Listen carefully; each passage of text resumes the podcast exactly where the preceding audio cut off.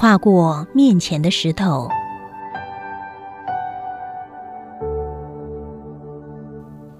有位年轻画家，在还没成名前，住在一间狭隘的小房子里，靠画人像为生。有一天，一个妇人经过，看他的画工细致，很喜欢，于是就请他帮忙画一幅人像。双方约好酬劳是一万元。一个星期后，人像完成了，这位妇人依约前来拿画。这时呢，这个妇人心里起了歹念，想欺负这位年轻画家，年轻又还没成名，不肯按照原先的约定付给酬劳。妇人心中想着，画中的人像是我，这幅画如果我不买，那么绝对没有人会买，我又何必花那么多钱来买呢？于是这位有钱人就赖账了。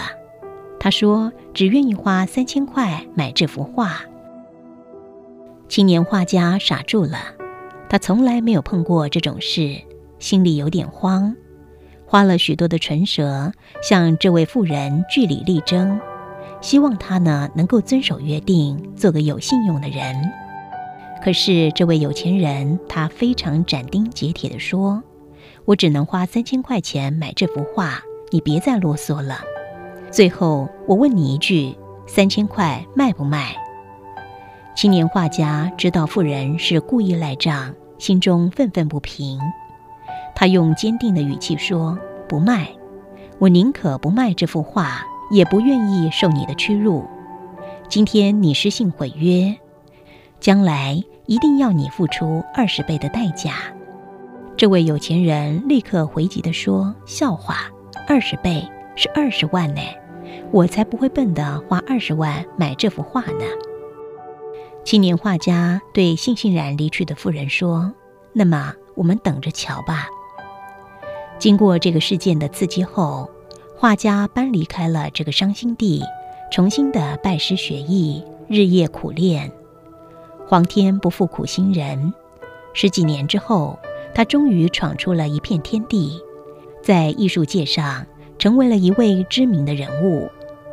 至于那个有钱人，自从离开画室后，第二天就把画家所为他画的那幅画，还有说过的话都淡忘了。直到有一天，富人的好几位朋友不约而同的来告诉他：“哎，好朋友，有一件事好奇怪哦。这些天我们去参观一位成名艺术家的画展。”其中有一幅画中的人物跟你长得一模一样，标示价格二十万不二价。有趣的是，这幅画的标题竟然是“贼”。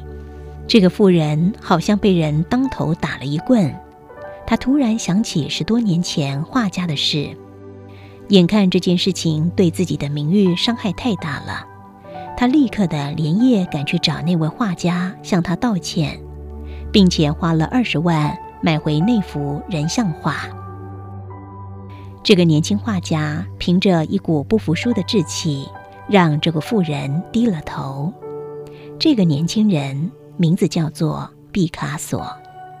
美国发明大王爱迪生他曾经说过：“很多生活中的失败，是因为人们没有认识到，当他们放弃努力时，距离成功是多么近啊。”保罗在罗马书也曾经说：“我想，现在的苦楚若比起将来要显于我们的荣耀，就不足介意了。”所以分享到这，要鼓励所有的朋友们：当我们面对无名的屈辱、有意无意的伤害或生命中的挫折时，我们是否就一蹶不振呢？